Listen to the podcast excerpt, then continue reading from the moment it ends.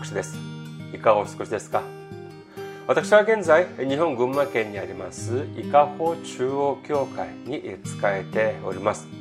教会のホームページ申し上げます。伊香保中央教会のホームページは www. いかほ .jp いかほ .jp です。こちらの方に来られますと教会に関するご案内そして日曜礼拝の時のメッセージをお聞きになることができます。なお日曜礼拝の時のメッセージは動画サイト YouTube を通して視聴されることもできますしまたはポッドキャストを通して音声としてお聞きになることもできます次に私は現在キリスト愛隣人愛キリン宣教会に仕えておりますキリン宣教会のホームページ申し上げます。キリン宣教会のホームページは www. 3927.jp www. 数字 3927.jp です。次にメールアドレスも申し上げます。キリン宣教会のメールアドレスはキリンミッションアットマーク gmail.com キリンミッションアットマーク gmail.com です。こちらの方にメールを送ってくださいますと私がいつでも直接受け取ることができます次に先週も選挙支援としてご奉仕してくださった方々がいらっしゃいます。ナラティさんユン・チャンジョさんプサン・ミョンソン協会のキム・ソンウォン牧師先生ユン・ソンファさんキム・ギョンジュンさんイ・ウノさんイ・ワンムさん、キム・ジソンさん、キム・ユミさん、ムメイさん、オ・ヒョンソンさん、イ・ホチョルさん、イエス様に栄光さん、イ・ソンジェさん、ホン・ジノンさん、アン・ゲソンさんが選挙支援としてご奉仕してくださいました。ありがとうございます。本当に本当に大きな励みになります。イエス様の驚くべき祝福と溢れんばかりの恵みが共におられますようお祈りいたします次に選挙支援としてご奉仕してくださる方々のためにご案内いたします。まずは日本にある銀行です。群馬銀行です。店番号190口座番号1992256群馬銀行。店番号190口座番号1992256本村ピルです。次にゆうちょ銀行を申し上げます。ゆうちょ銀行は記号は10450番号は35644801天番店の番号は048です。ゆうちょ銀行記号10450番号は35644801天番店の番号は048本村ビルです。次に韓国にいらっしゃる方々のためにご案内いたします。これは韓国にある銀行です。KB 国民銀行です。口座番号07921-0736-251 KB 国民銀行079-21-0736-251本村ピルです。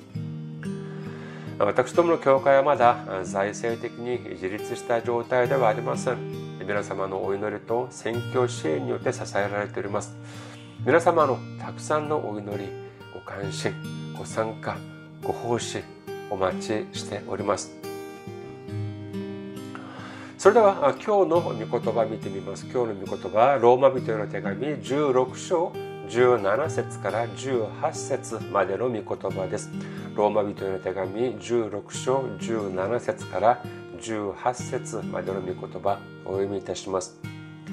兄弟たち私はあなた方に勧めます。あなた方の学んだ教えに背いて分裂とつまずきをもたらす者たちを警戒しなさい。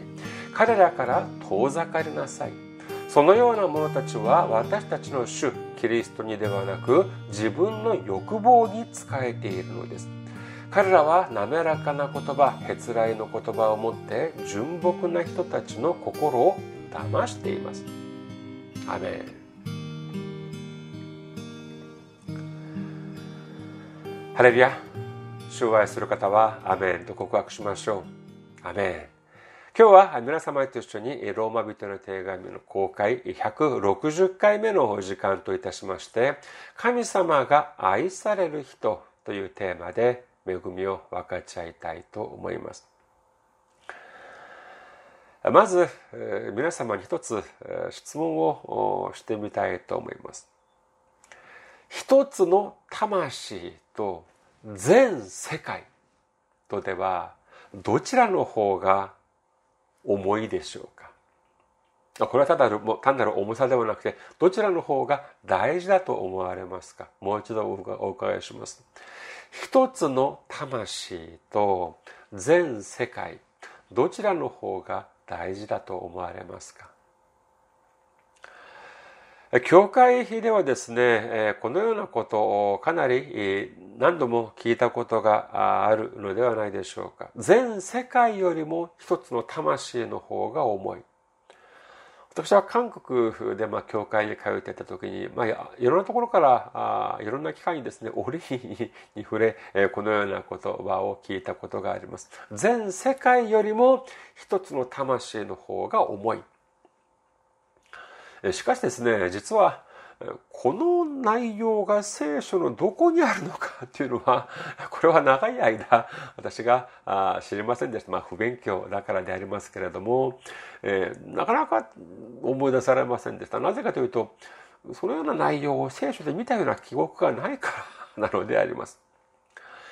しかしですね、その以前、まあ、かなり、まあ、まあ、数年前ということでありますけれども、ある教会を、韓国にあるある教会を訪問した時にですね、その教会のその、ある、その壁にですね、このポスター、あるポスターが貼ってありまして、そこを見ていますと、まさにこの言葉、全世界よりもう一つの魂の方が重い。というふうに書かれてあって、そして、そしてですね、その下の方に聖書のその聖句の箇所が書かれてあったのであります。それがどこかというとですね、マタイの福音書16章29節というふうになっておりました。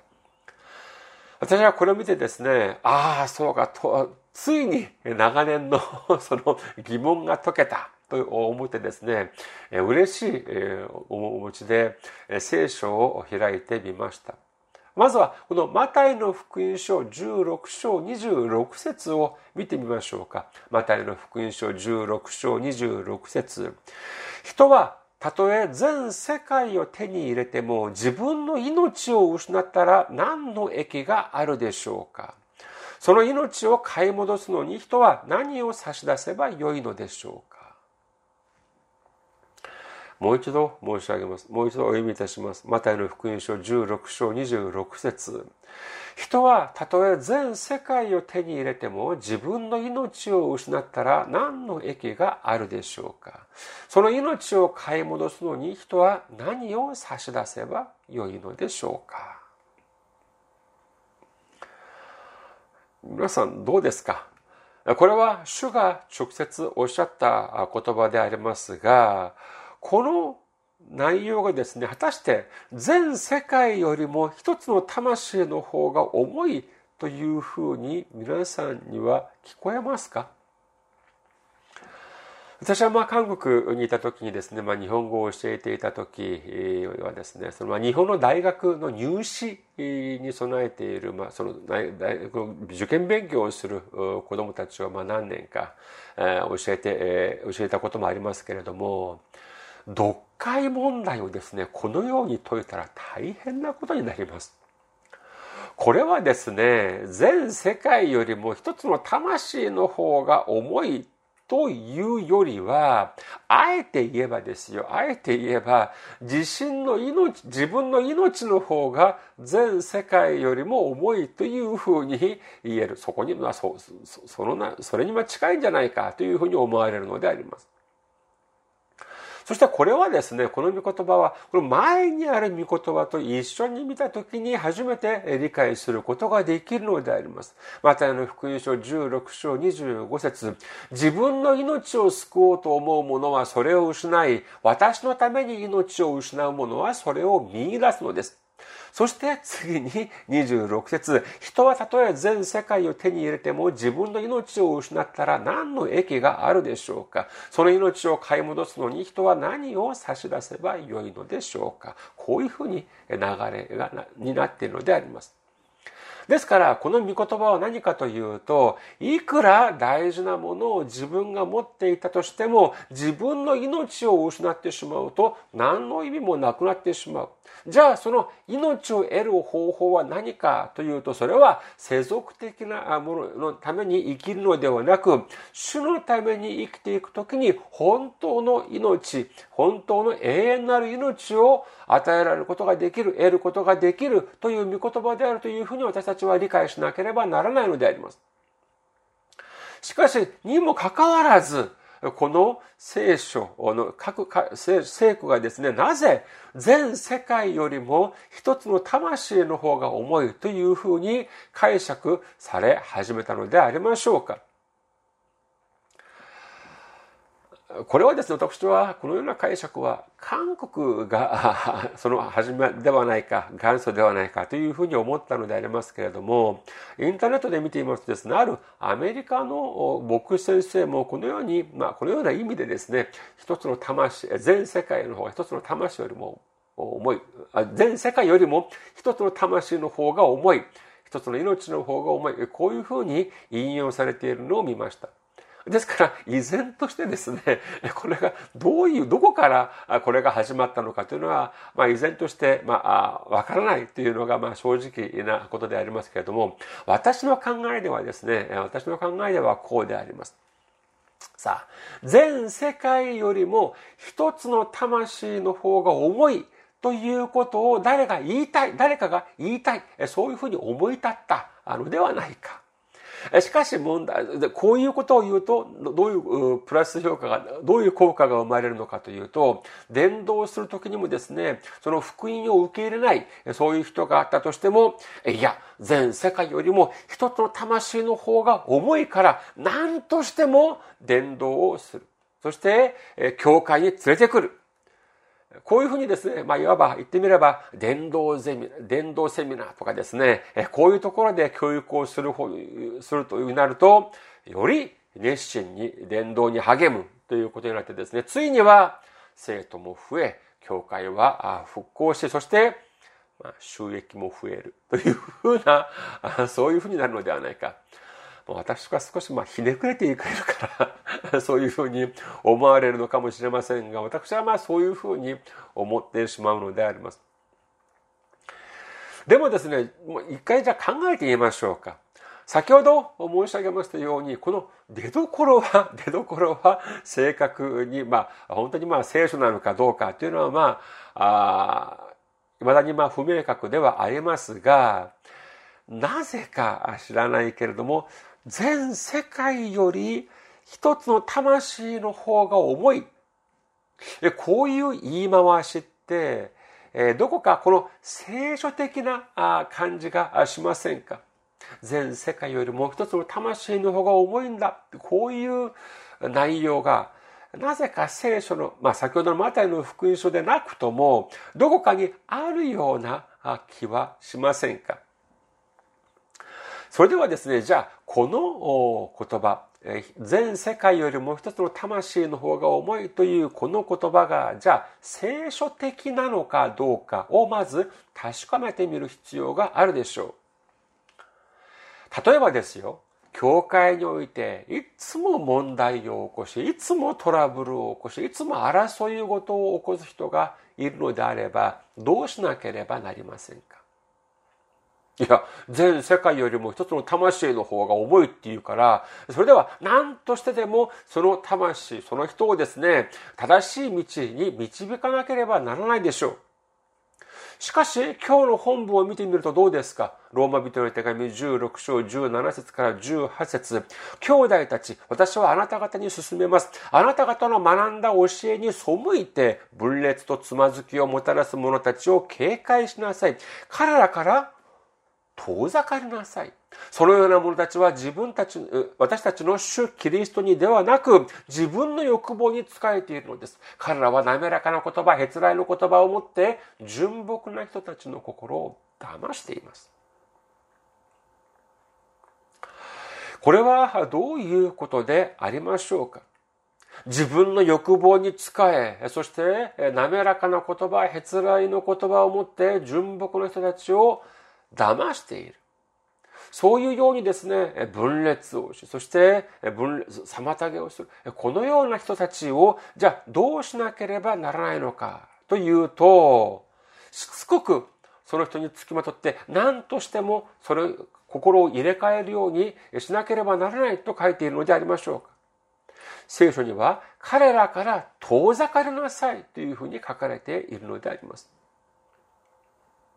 それはここだけに限りません。第二テサロニケ人への手紙3章6節を見てみましょうか。第二テサロニケ人への手紙3章6節兄弟たち、私たちの主イエス・キリストの名によって命じます。怠惰な歩みをして、私たちから受け継いだ教えに従わない兄弟は皆、避けなさい。これもですね、やはり聖書の教えの通り行わない人たちに関する内容でありますけれども、そのような人たちはどうしなければならないのか、皆避けなさいというふうに書かれております。この点に関してもですね、主は直接次のようにおっしゃっております。マタイの福音書18章15節から17節また、もしあなたの兄弟があなたに対して罪を犯したなら、行って二人だけのところで指摘しなさい。その人があなたの言うことを聞き入れるなら、あなたは自分の兄弟を得たことになります。もし聞き入れないなら、他に一人か二人一緒に連れて行きなさい。二人または三人の証人の証言によって全てのことが立証されるようにするためです。それでもなお言うことを聞き入れないなら、教会に伝えなさい。教会の言うことさえも聞き入れないなら、彼を違法人や主税人のように扱いなさい。というふうに主はおっしゃっております。ある人がですね、ある人に過ちがあるのであれば、まず、公にではなく、個人的に言って言い聞かせなさい。言い聞かせなさい。しかし、それでも聞き入れないのであれば、その事実、まあ、その人のま問題、起こした問題とか、それに関して知っている人を数人連れて行って、そして、え、話、話してみなさい。それでも聞き入れないのであれば、それでは公に教会に行ってください。行ってみな、伝えなさい。それでも、もう教会の言うことさえも聞き入れないならどうしなければならないのか。彼を違法人か主税人のように扱わなさい。このように主はおっしゃっているのであります。それでは、違法人や主税人のように扱いというのは、どういう意味かというと、当時、ユダヤ人たちは彼らをどのように扱いましたか？それは言葉も交わさず、一切の交際も立ってしまうということだったのであります。一つの魂がですね、全世界よりも重いのであれば、いくら罪を犯したとしても、そして、えー、いくらその、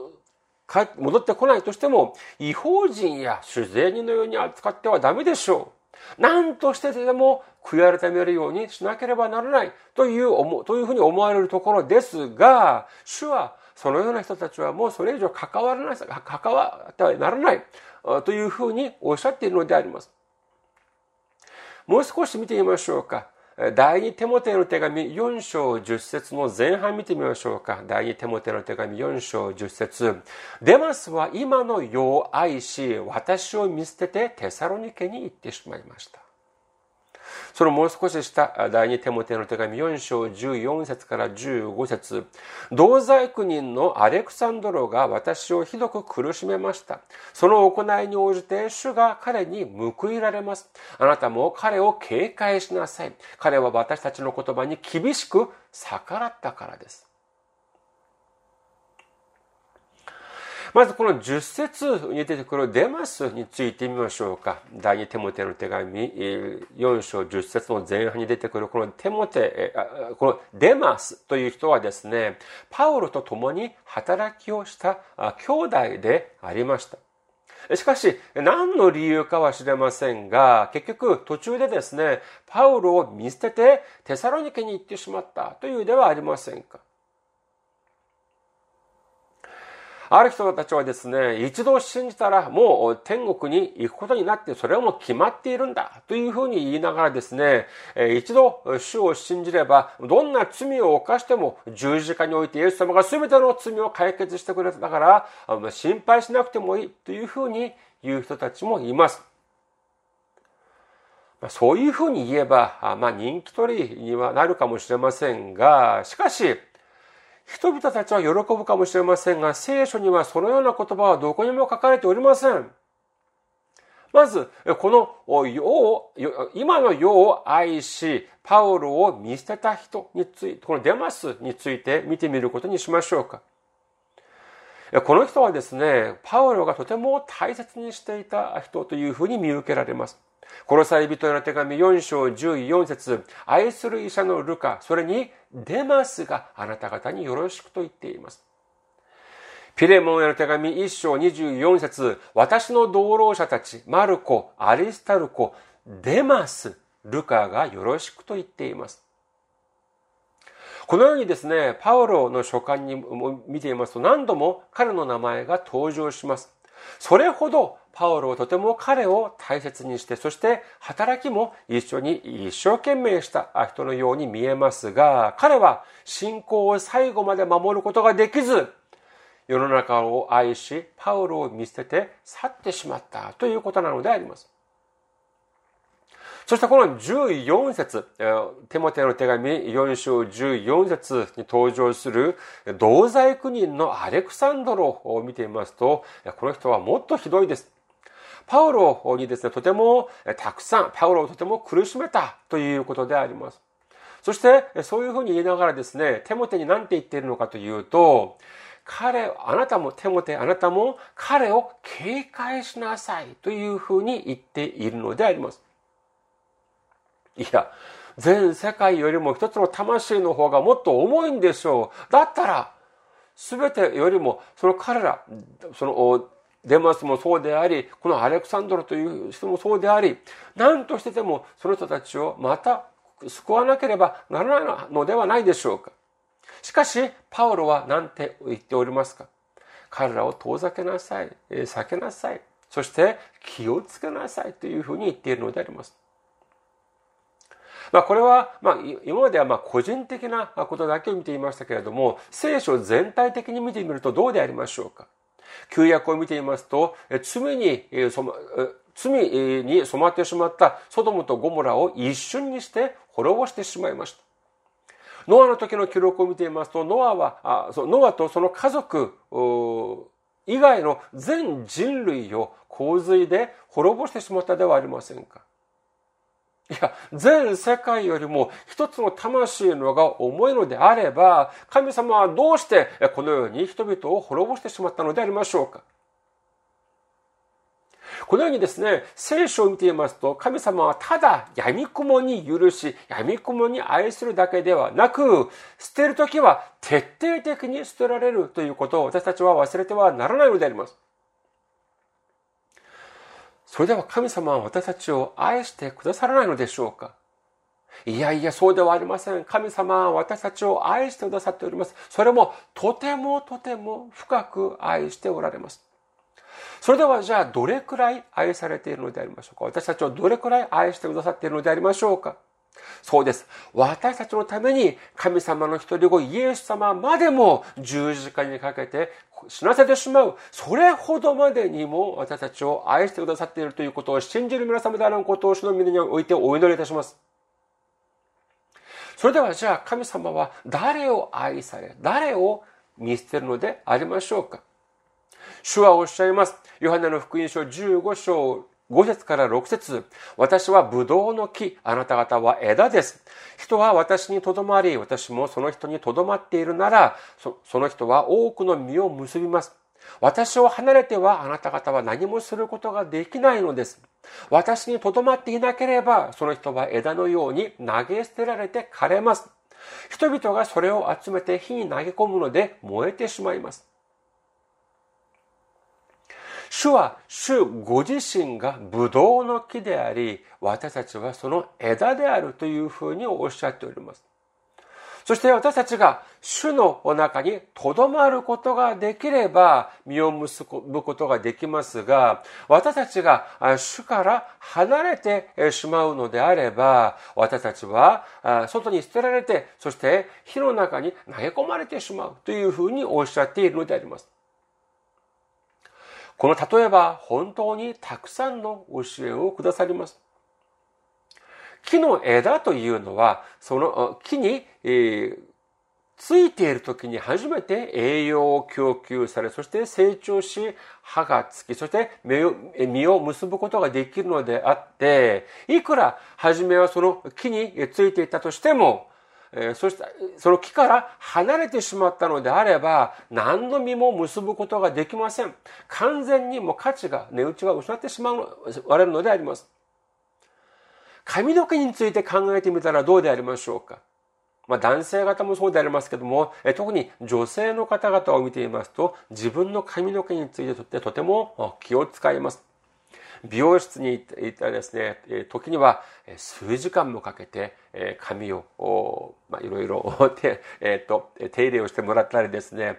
そして時間も時間でありますけれども、費用も本当に驚くくらいになるというふうに聞いたことがあります。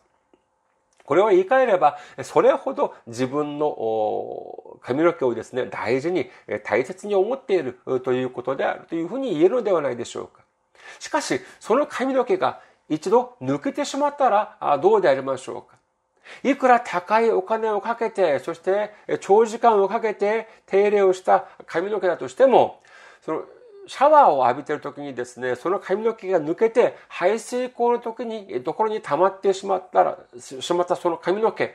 それをもったいないと言ってですね、また拾って、もう一度植えようとする、植え込もうとする人がどこにいるのでありましょうか？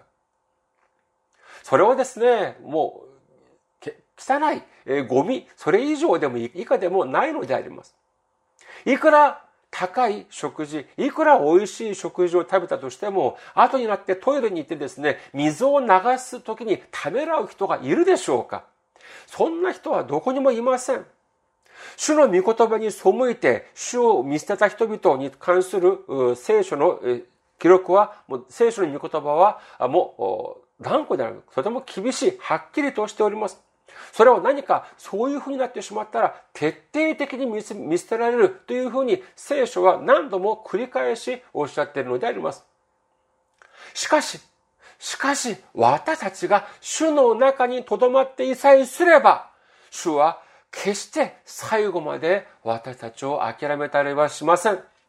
ルカの福音書15章4節から7節あなた方のうちの誰かが羊を100匹持っていて、そのうちの1匹をなくしたら、その人は99匹を野に残して、いなくなった1匹を見つけるまで探し歩かないでしょうか。見つけたら喜んで羊を肩に担ぎ、家に戻って友達や近所の人たちを呼び集め、一緒に喜んでください。いなくなった羊を見つけましたから、と言うでしょう。あなた方に言います。それと同じように、一人の罪人が悔い改めるなら、悔い改める必要のない99人の正しい人のためよりも大きな喜びが天にあるのです。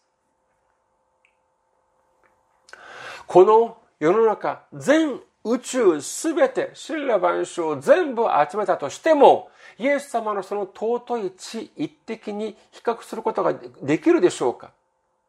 しかし、私たちが主の中に留まり、そして、いくら大変な苦しみをあったとしても、それを最後まで、最後まで信仰を諦めないのであれば、主は99匹どころではありません。十字架にかけられて、すべての血を流してくださるほど、私たちを愛してくださっているということを信じる皆様であることをお祈りいたします。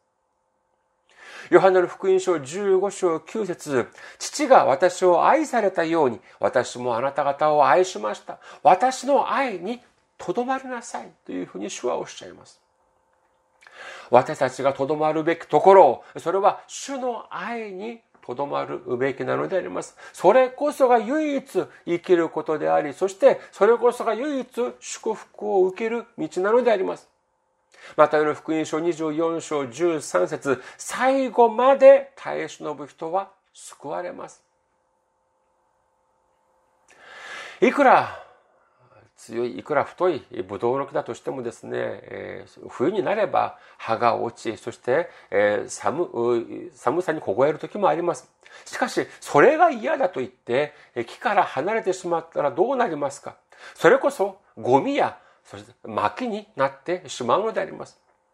しかし、寒い冬であったとしても、主に対する信仰を最後まで捨てず、最後まで保っているのであれば、ついに暖かい春が来て、そしてまた再び力強く生きて、力強く蘇る、そのような姿を私たちは見ることができるのであります。私たち自身も同じではないでしょうかハバクク書3章17節から18節イチジクの木は花を咲かせず、ブドウの木には緑がなく、オリーブの木も実がなく、畑は食物を生み出さない。羊は囲いから耐え、牛は牛舎にいなくなる。しかし、私は主にあって喜び踊り、我が救いの神にあって楽しもう。これからはいくら大変な、いくら苦難が迫ってきたとしても、最後まで主の愛の中にとどまり、そして最後まで主の愛の中にとどまるブドウの木の枝となり、ついには本当のブドウの木である主がくださる驚くべき愛、驚くべき祝福、溢れんばかりの祝福をすべて受けられる皆様であることを主の皆においてお祈りいたします。ありがとうございます。また来週お会いしましょう。